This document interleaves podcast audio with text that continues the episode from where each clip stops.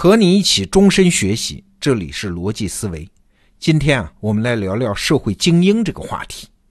精英呢，这个词儿的英文是 elite，在西方文化里提到它有两种意涵。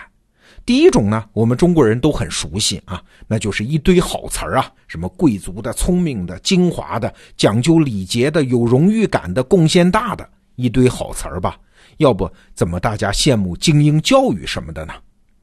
但是啊，在西方文化里，“精英”这个词儿确实还有一点点的贬义啊。比如说，从 “elite” 衍生出来的那个词儿 “elitism”，它的词根是 “elite”，但是变成一种主张之后，就成了含有贬义的，什么精英统治啊、精英主义啊，甚至是那种很讨厌的高人一等的优越感。所以啊，“精英”这个词儿在现代西方社会不是什么好词儿。那为啥呢？原因很简单啊，因为过去几百年西方社会的进步，基本上都是因为挣脱了精英统治嘛。精英主义是社会平民化、民主化的阻力呀。我们拿英国来举两个例子啊。话说，一四五五年到一四八五年这三十年间，英国爆发了所谓的红白玫瑰战争，听起来很浪漫吧？哎，兰开斯特家族的族徽是红玫瑰。约克家族的族徽是白玫瑰，那三十年战争打下来，结果是一点儿也不浪漫。两个大家族基本是同归于尽，大量的贵族要么是死在了战场上，要么是被处决。这是个悲剧吧？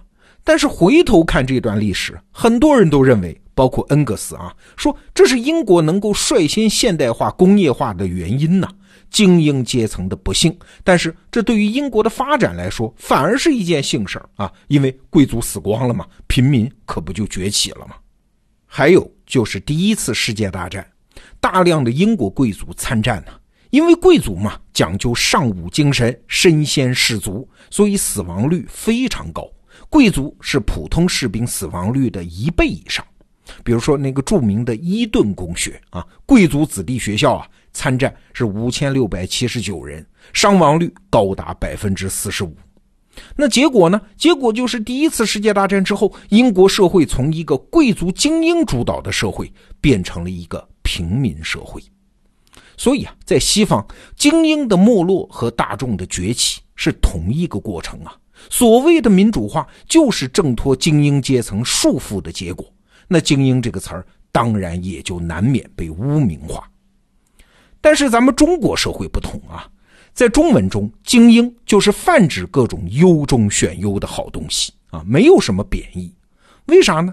因为中国社会的去贵族化或者是平民化的进程，在宋代就已经完成了。宋朝之前的社会，贵族啊、豪强啊还能起到一些作用，但是从宋代开始，中国社会的基本状态就已经是平民社会。这个时候，精英反而成为社会的顶梁柱和粘结剂。当然了，咱们中国人不太说“精英”这个词儿，那最接近这个含义的人群呢，应该就是士绅阶层。他们首先是士大夫，在地方上有势力、有名望，这样的人才叫士绅。这样的精英人士啊，在中国古代社会中的作用是非常大的。梁漱溟先生在一本名著叫《中国文化要义》。这本书当中就说，士绅呢是君主和民众之间起到调节缓冲的作用。一方面他们约束君主，另一方面教化民众，而且自己还要做出表率。有了他们，社会秩序才能维持，士农工商才能安居乐业。所以啊，在地方上，绅士和地方官基本是可以平起平坐的。也通常可以享受礼节上和税收减免的很多优待，但是你想，有权利就必有责任呐，这是一对一对等的呀。地方上的很多事务，他们也必须牵头负责，从什么修桥铺路到怜贫恤老，从主持公道到主办庆典，这是一个权力很大、责任也很重的角色。还记得当年我做记者的时候啊，到偏远山村去采访。那既然中央来了记者嘛，村里出面接待的，除了村干部，就是家族长老，另外呢，就是村里小学的校长。你会发现在饭桌上，这个校长啊，会受到格外的尊敬，他的发言权也很大。这种人其实就是中国士绅文化传统在当代的遗留嘛。所以啊，精英是中国社会结构中非常重要的一环。但是，在中国近代历史上有两次精英的大退步。那一次呢，是太平天国时期，清代朝廷啊，因为要筹集军队和军费，所以大幅放宽了捐纳出身的人，也就是不通过科举考试，只要交钱也可以当官的人。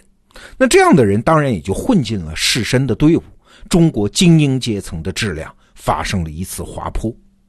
再有一次就更严重了啊！一九零五年，清代朝廷废除了科举。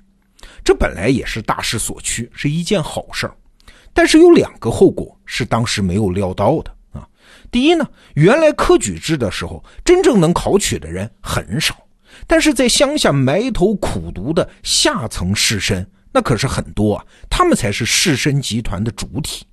科举这一废，这些人就没有出路了，人生的意义一下子就被抽空了，这是一点。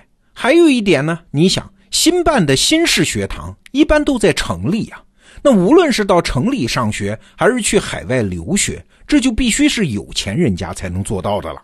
穷秀才们呢，只能望洋兴叹，这就导致啊，清末民初的时候，农村中的士绅精英群体的数量和质量都在下降，结果是产生了大量的所谓的土豪劣绅嘛，社会大幅度的堕落。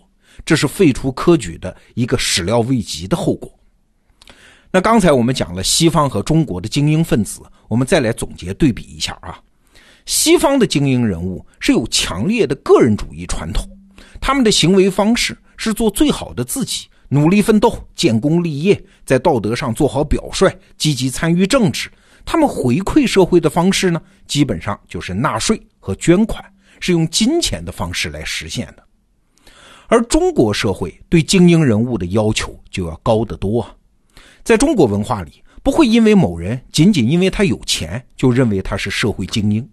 要想成为精英，甚至大笔大笔的捐钱也还不够哎，你还要承担更多的公共责任。这个角色我们理解一下啊，就有点像传统大家庭中的长子。你混得好，不仅要拿出钱来孝敬父母、补贴家用，还要对弟妹子侄承担起教育啊、提携啊、帮他们成家立业的责任，不是光拿出钱来就行的。在中国现代史上，就有这么一个典型——张謇。张謇那，可是个大人物啊！一八九四年的状元，他创办的大生纱厂是中国近代工业史上的一个奇迹。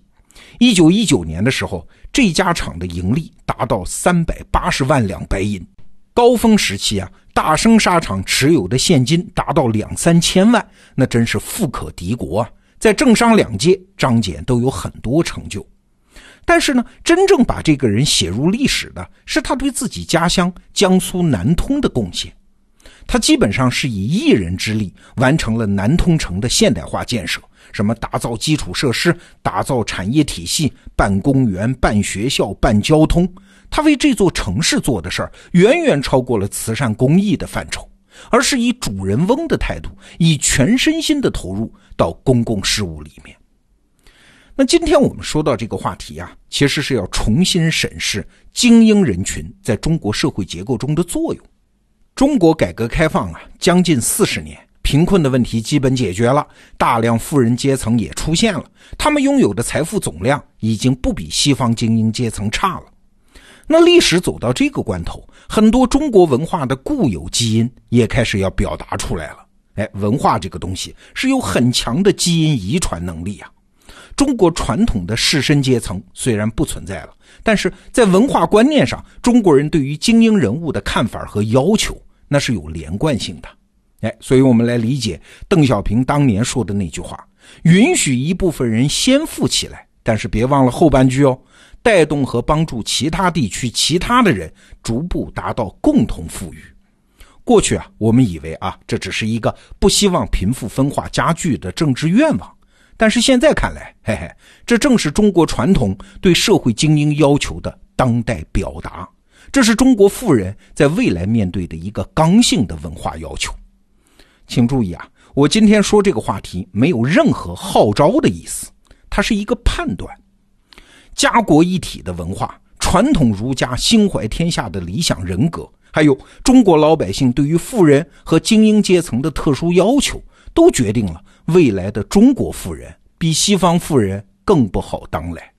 不仅要纳税，不仅要捐钱，不仅要自己在生活方式上是人格表率，还要能够切实担负起大家庭长子的责任。哎，这就是中国未来精英的模样啊！或者说，这是中国文化要求他们成为的模样。好，这个话题我们就聊到这儿，明天见。